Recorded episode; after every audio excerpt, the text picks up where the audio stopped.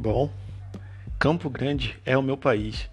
Essa é uma expressão que os moradores do bairro mais populoso da Zona Oeste vêm usando bastante nos últimos tempos, e tem uma explicação. Como o próprio nome já diz, Campo Grande é bem grande. É tão grande que parece um país. E não apenas isso, ele tem seus próprios costumes, sua própria história. E para quem está se perguntando o porquê de eu usar Campo Grande ao lado do meu nome, chegou finalmente a hora de vocês descobrirem o porquê no prólogo do episódio 1. É, sim, vai ser um prólogo porque Campo Grande é grande pra caramba e tem bastante história, tem tanta coisa para falar que se eu fosse colocar tudo num episódio só, vocês iam estar até amanhã escutando. Então, nesse prólogo, vocês vão entender o porquê que eu sou tão apaixonado pelo meu país, Campo Grande. Eu sou o Fernando Campo Grande e esse é o prólogo do episódio 1 do Nandroid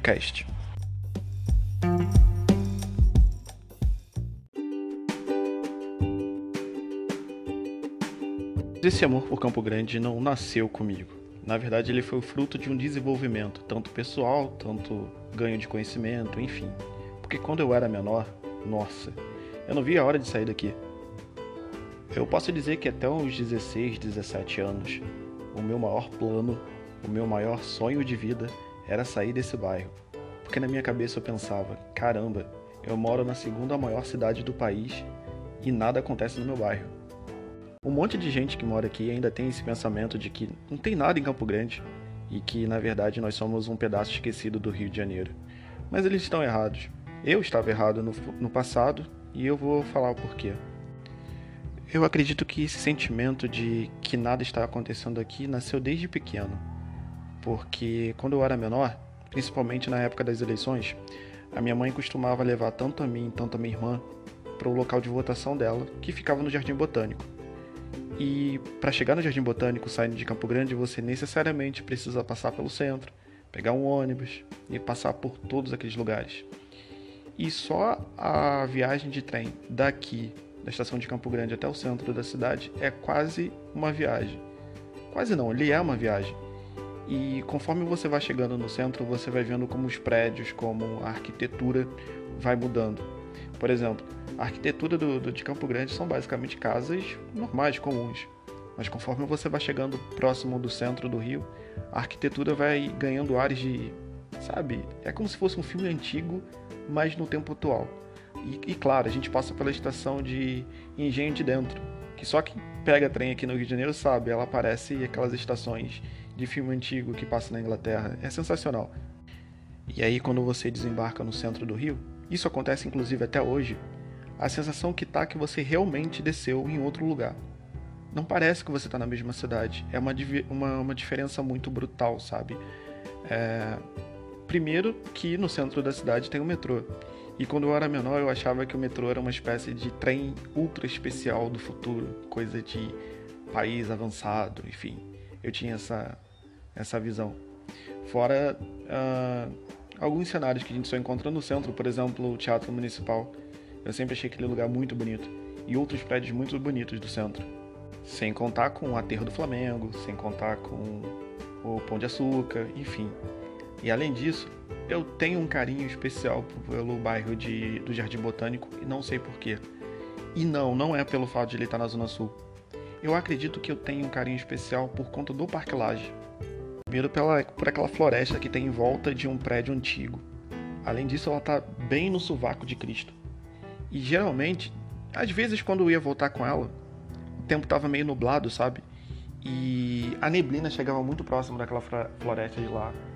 Tinha Lagoa, Rodrigo de Freitas. Então eram cenários que eu não costumava ver por aqui.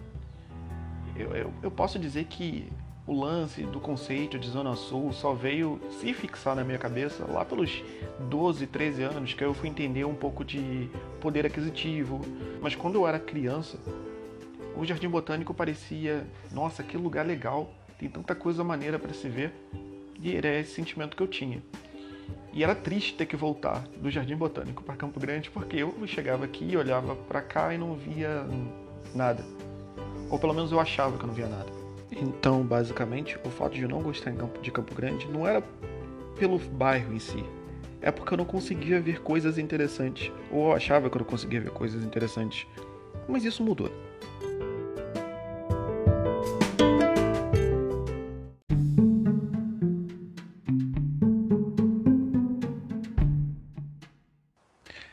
Basicamente tive a melhor guia turístico de todos os tempos. A minha mãe sempre via, tanto eu tanto minha irmã, a gente ficava preso dentro de casa, então toda oportunidade que ela tinha de levar a gente para os lugares, ela sempre levava e sempre tirava várias fotos da gente. Inclusive, eu acho que é daí que eu herdei esse gosto de fotos e descobri lugares novos. Mas teve um fato que aconteceu em Campo Grande que mudou um pouco a percepção do bairro. Foi a inauguração do Centro Esportivo Miésimo da Silva. Basicamente, a obra do Miésimo, pelo que eu me lembre, ela sempre esteve aqui. Era aquele tipo de lenda urbana que ele começou a ser construído, eu era muito pequeno e todo mundo dizia que ia ser um grande empreendimento voltado para o esporte, mas que a gente nunca, nunca via ficar pronto. Entrava, saía prefeito e nada. Mas quando eu tinha mais ou menos uns 12, 13 anos, ele finalmente foi inaugurado. Se eu não me engano, foi na gestão do, do prefeito Conde e foi repercutido na televisão. Foi uma das poucas vezes que eu vi o bairro de Campo Grande aparecer na televisão com algo positivo. O que me chamava mais atenção foi aquela piscina olímpica. Isso, piscina olímpica. E tinha um porquê. Nessa época, mais ou menos, o Rio de Janeiro estava se candidatando para ser a cidade olímpica em 2004, se eu não me engano. Então tudo que girava em torno das Olimpíadas ganhava destaque. E a inauguração de uma Vila Olímpica, muito distante do centro, chamou a repercussão da imprensa. Então, quando o Miessimo inaugurou, a minha mãe fez questão de que a gente fosse os primeiros a estar lá. Inclusive, ela colocou nosso nome para fazer diversos esportes. E ela também fez. Ela me matriculou, matriculou a minha irmã e ela se matriculou. Então, toda tarde, terça e quinta, íamos quase que em família fazer esporte lá. Bom, como eu disse na introdução, Campo Grande é grande pra cacete. Então, embora a Vila Olímpica ficasse em Campo Grande, ele não fica tão próximo da minha casa assim. E geralmente nós íamos pro Miássimo da Silva de ônibus. Mas, como o dinheiro de passagem não é algo que é tipo sai, cai do céu, muitas das vezes nós íamos a pé até lá. E foi numa dessas idas ou vindas, se eu não me engano, eu lembro que nós passamos por uma obra de recapeamento. Essa obra de recapeamento ficava na Avenida Belmiro Valverde, que eu aprendi para gravar esse episódio, porque aqui a gente geralmente chama de Rua do Valão. A, a obra estava acontecendo, se eu não me engano, ali próximo da estrada do Cabo Sul. E naquele processo de tirar asfalto para colocar um asfalto novo, eis que eu encontro um trilho no chão. Isso, um trilho. E a primeira coisa que eu fiz foi perguntar: Mãe, tem um trilho no chão aqui? Será que já correu um trem? Aí minha mãe: Não, esse trilho deve estar tá aí por alguma outra razão. E aí, um senhor que estava sentado na esquina, as pessoas aqui em Campo Grande ainda têm esse costume de sentar para ver os carros passarem. Ele ouviu eu falando e falou: Não, meu jovem, esse trilho é o trilho dos antigos bondes que corriam em Campo Grande. E eu falei, bonde em Campo Grande? E até minha mãe falou bonde. Sim, Campo Grande já teve uma rede de bondes. Quando ele falou isso, a minha primeira imagem que veio na cabeça foi aqueles bondes que, que tem em Santa Teresa, aquele que passa em cima do passa na Lapa, enfim, dos Arcos da Lapa. Eu pensei, caramba, que legal, Campo Grande já teve bonde. Mas durante o caminho, minha mãe não acreditava muito naquela história. Ela falou: "Não, se tivesse bonde, a gente veria, não veria, veria estação, veria tudo. E eu fiquei com aquilo na cabeça. Falei, será que aquele senhor mentiu? E quando eu era criança, eu era uma criança muito perturbada, muito curiosa e sempre perguntava, perguntava, perguntava para todo mundo, principalmente os mais mais velhos, até que teve um cara que mora muito próximo da nossa casa que falou: "Sim, Campo Grande de fato teve bonde, e não apenas uma linha, teve diversas linhas". E aí minha mãe começou a acreditar também nessa história. Então foi assim. É, eu descobri que tinha bonde em Campo Grande, mas eu não sabia nem onde pesquisar, nem onde olhar, porque, né? Então agora a gente tinha uma nova informação. Campo Grande tinha bonde. Mas onde esses bondes estavam? Onde a gente podia ler? Onde eu, eu queria saber mais sobre isso? Porque pela primeira vez era um assunto completamente diferente. Eu ficava me perguntando, se tinha bonde, por que, que não tem mais? Por que, que a gente não vê mais trilho? Por que, que eu só vi trilho naquele dia? Mas não tinha onde procurar esse tipo de informação. Mas isso mudou no momento em que eu entrei no colégio Afonso Celso, ou CAC. Nele, né, o Afonso Celso tinha uma biblioteca gigantesca e posso dizer que essa foi a primeira vez que eu vi uma biblioteca de perto. Eu lembro que eu passava bastante tempo lá. E claro que não era para ler, tipo, esse tipo de livro, né? Eu lia diversos outros. É porque nessa época eu estava terminando de ler a saga do Harry Potter e tal, então eu lia com mais frequência do que eu lia hoje. Mas não foi esse ponto determinante. O colégio tinha um dono, que era o Sr. Moacir. E eu tinha uma admiração pelo Sr. Moacir pelo seguinte: ele era dono do colégio, tinha bastante conhecimento, tinha bastante contato, que o colégio vivia tendo diversos eventos com várias personalidades do bairro, mas ele sempre tinha um carinho e cuidado com todos os alunos. Ele sempre conversava com os alunos, classe por classe. Eu lembro que um desses eventos, eu cheguei para ele e perguntei: Seu Moacir, já teve bonde em Campo Grande? E ele disse: Sim, meu jovem. Não apenas teve um, mas teve uma grande rede de bondes. Inclusive, Campo Grande foi o quarto lugar no planeta a ter uma linha de bondes elétrico, você sabia? E minha cabeça naquele momento fez assim: pum! E eu continuei fazendo várias perguntas até que ele me me deu o livro Rumo ao Campo Grande por Trilhas e Caminhos, do José Nazaré de Souza Frois e da Aldeia Ranaldo Ensenati Laberte. É isso. Para vocês terem uma ideia, esse livro conta a história de Campo Grande desde a fundação da cidade do Rio de Janeiro até, na verdade, os tempos atuais, né? que naquela época era 2004, 2005 e o livro teve o apoio cultural da Associação Comercial Industrial de Campo Grande, que hoje é a Associação Empresarial de Campo Grande, a SCG, tinha o apoio cultural do Centro, Centro Universitário Moacir Schroeder Bastos e da Guaracamp. A Guaracamp, para quem não sabe, ela nasceu em Campo Grande. E durante os anos de 2000, 2003 e até 2004, ela foi uma grande sensação nos verões cariocas, porque ele era o primeiro guaraná natural. E não apenas isso, eles vendiam uma garrafinha que você misturava o suco o concentrado e você fazia várias jarras e jarras de, de, de, de, Guaracamp. Então todo mundo que cresceu em Campo Grande nessa época bebeu ou foi em festas que tinha o Guaracamp como, como bebida. Porque ele era bom, legal e ele era barato. Depois que eu li esse livro, minha cabeça explodiu de vez. Eu não estava apenas em um bairro importante. Eu estava num dos bairros mais importantes do Rio de Janeiro. Se eu não me engano, ele é o terceiro bairro mais antigo da cidade do Rio. Sim, Campo Grande tem quase. Campo Grande tem atualmente 417 anos. Ela foi fundada no dia 17 de novembro de 1603. Sim, Campo Grande provavelmente é o terceiro bairro mais antigo do Rio de Janeiro. E eu não vou dar muito spoiler porque isso vai ser o tema do próximo episódio oficial, mas Campo Grande tem muita história para contar.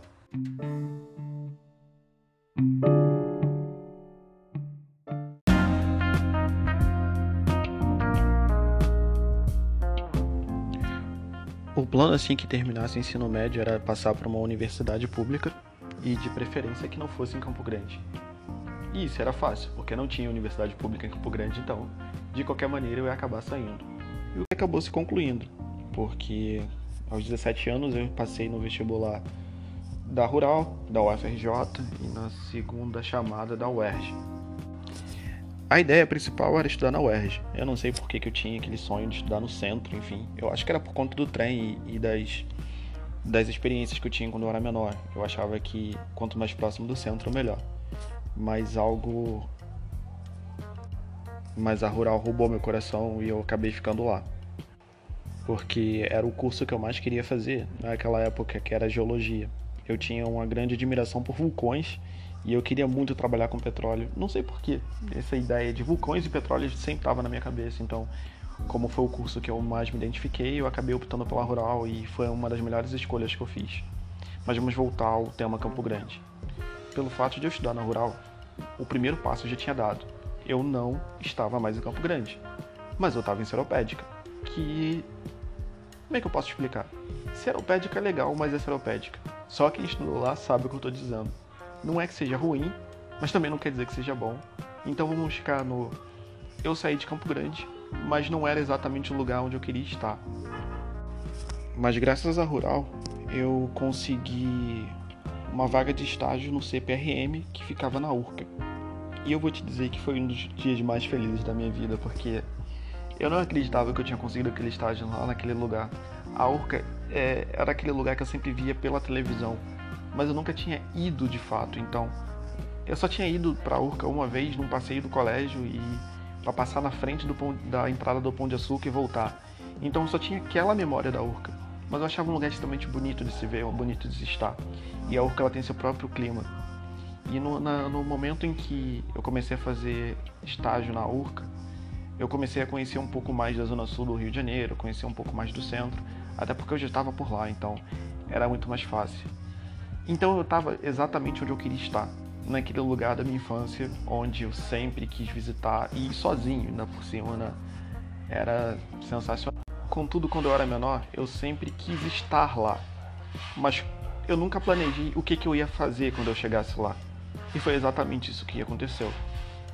Os primeiros meses foi uma bomba de novidade, de lugares que eu nunca tinha ido, de pessoas que eu nunca tinha falado.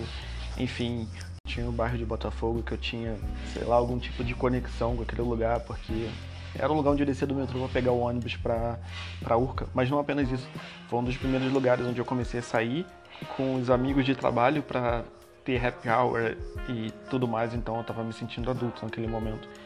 E é isso, conforme o tempo foi passando, eu sempre levava para aqueles lugares é, bom, esse lugar é legal, mas não é a minha casa. Era um sentimento que eu nunca tinha tido até aquele exato momento.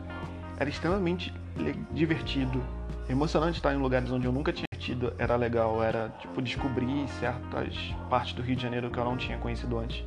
Mas era a primeira sensação de que, nossa, eu tô longe de casa. Eu não, meus amigos não estão aqui, ou as pessoas que eu conheço não estão aqui. E foi a primeira vez que eu senti isso, mesmo dentro do Rio de Janeiro.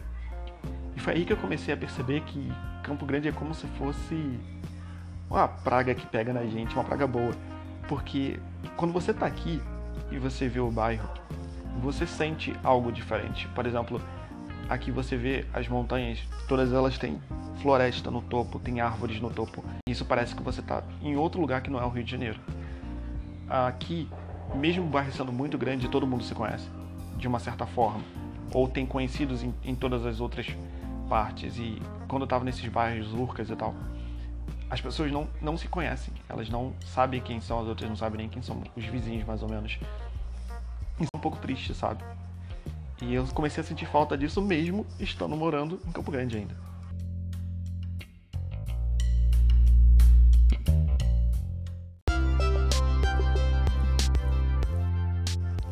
Mas acho que o grande ponto de virada, quando eu finalmente me apaixonei de vez por Campo Grande, foi quando eu fui morar em Macaé, que é totalmente diferente do Rio, então é uma cidade pequena e eu sempre sentia falta das coisas que eu fazia aqui. Quando eu saí do país, que eu fui para os Estados Unidos e, e morei um tempo em Houston, que é, é uma diferença brutal. Mas o grande ponto de virada, por incrível que pareça, foi em Nova York eu ainda vou gravar um episódio só sobre Nova York, sobre a viagem que eu fiz pra lá. Mas eu lembro que eu tava num daqueles. Um dos eventos de rua de Nova York, onde eles é, faziam exposição de fotos, pinturas, enfim. E eu via aquelas pessoas sempre reclamando de que nada de novo acontecia em Nova York. Eu falo, cara, como é que você diz um negócio desse? É Nova York. E aí eu comecei a contar um pouco sobre o meu bairro, que eu achava que meu bairro eu gostava do meu bairro, mas meu bairro não tinha nada. E aí eu comecei a falar as coisas e teve um momento que uma das pessoas me parou e falou assim: Cara, para. O seu bairro deve ser o lugar mais incrível do mundo e você não deve ter prestado atenção. Eu acho que você está sofrendo aquele lance de turista que chega em Nova York pela primeira vez. E aí ele foi me explicando algumas coisas e eu tive que concordar com ele. Num dos seus discursos ele falava que Nova York, de fato, para eles, não é uma cidade tão sensacional quanto a gente imagina. O que a gente imagina de Nova York, o que a gente vê na televisão, o que a gente vê nos filmes, mas que Nova York tem uma divisão da cidade que faz essa propaganda dela para o restante do mundo. Ou seja, tudo que a gente vê sobre Nova York é muito do que os governantes de Nova York querem que a gente veja Nova York. Eu não tinha, perce... não tinha prestado atenção nisso, até ele começar a me explicar. Eu acho que foi no final da década de 80, como Nova York tinha uma péssima reputação de cidade perigosa e tal. uma das formas de atrair turistas foi incentivando a indústria do audiovisual. Então, boa parte das produções cinematográficas de televisão que aconteciam nos Estados Unidos tinha Nova York como plano de fundo para que as pessoas vissem uma cidade e quisessem visitá-la. Só que todas as produções que os Estados Unidos faziam acabavam exportando para o resto do mundo e isso acabava refletindo em mais turistas. Então, meio que eu fui um fruto disso, né? Eu via muito dessas produções e eu achava Nova York incrível. Mas quando eles foram contando os problemas que a cidade tem e que eu não tinha prestado atenção até aquele exato momento, eu vi que, por incrível que pareça, e muita gente pode não concordar com o que eu vou dizer, Nova York é apenas uma cidade americana. Eu ainda acho que ela seja uma cidade sensacional. Mas quando você convive, quando você vê pessoas normais do local falando os problemas que tem, você acaba vendo que os problemas deles não são tão diferentes dos nossos. Por exemplo, uma das principais vontades que eu tinha de ir para Nova York era por conta do metrô ser 24 horas, que era algo que não tem no Rio de Janeiro. E realmente isso é uma diferença. Mas a qualidade do transporte lá não é tão boa assim. Os metrôs dão, dão problema, tem estação que é suja, perigosa, as linhas de ônibus não são tão regulares quanto a gente vê na televisão, tem o problema de violência urbana, uh, tem o problema de desigualdade social, tem. Eu lembro que tinha uma coisa bizarra que eu via que tinha uma gangue em Nova York que empurrava as pessoas no trilho do metrô e eu fiquei, meu, que história é essa? Então quando eu comecei a ver Nova York pelos olhos das pessoas que moravam lá, eu vi que as coisas que eles reclamavam de lá, a gente reclamava daqui também. E eles tinham uma reclamação muito forte do prefeito e do governador da época, que eles não, os governantes não prestavam atenção na cidade, do que ela de fato precisava. E eu falo, mano, parece que é. Parece sou eu conversando com as pessoas do meu bairro. Então, quando eles olharam as fotos de Campo Grande, eles falaram: Nossa, você vive numa pequena cidade. Eu falo: Não, não é uma pequena cidade. Isso é um bairro. Aí ele: Um bairro? Eu é, um bairro. Aí eu contei um pouco do que eu sabia por conta do livro que eu tinha lido e eles ficaram apaixonados pela cidade. Pela cidade, não, pelo meu bairro, né? Eles só tinham a imagem do Rio de Janeiro como uma praia de Copacabana e eles não sabiam que tinha um lugar assim, né? Para eles, Copacabana era tipo uma cidade de veraneio e, e, que o Rio de Janeiro era só aquilo ali. E, aliás, é uma, uma das imagens que muitos turistas, muitos uh, gringos têm do Rio, né? Que a gente é só o bairro de Copacabana e olha lá.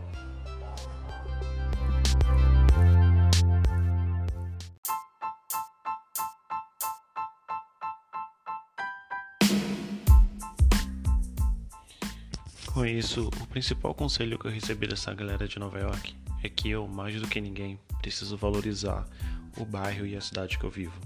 Afinal, todas as cidades têm um lado bom e um lado ruim. E eu estava focando apenas no lado ruim. Na verdade, eu estava desconhecendo a cidade, né? desconhecendo a história e tudo mais. E retomando um pouco o que eu disse no episódio anterior, no episódio piloto, inclusive se você não assist... não ouviu, por favor, ouça quando eu retornei para o Rio de Janeiro, eu voltei com uma fase exploradora da cidade, lembra? Não foi apenas uma fase explorador do Rio de Janeiro, foi uma fase explorador do meu bairro. E aqui eu encerro o prólogo, mas eu já deixo a prévia de que os próximos dois episódios, sim, terão dois episódios porque Campo Grande é muito grande. O próximo episódio contará a história do bairro desde a sua fundação até hoje, com a participação da guia de turismo Deca Cerejo, do, do Instagram uh, Rio de Coração e, e, empresa também. E o segundo será Campo Grande Números com o meu amigo, o professor Marcelos, da Uniswan, Unidade Campo Grande. Eu sou o Fernando Campo Grande e seja bem-vindo agora ao primeiro episódio do Nandroid Cast.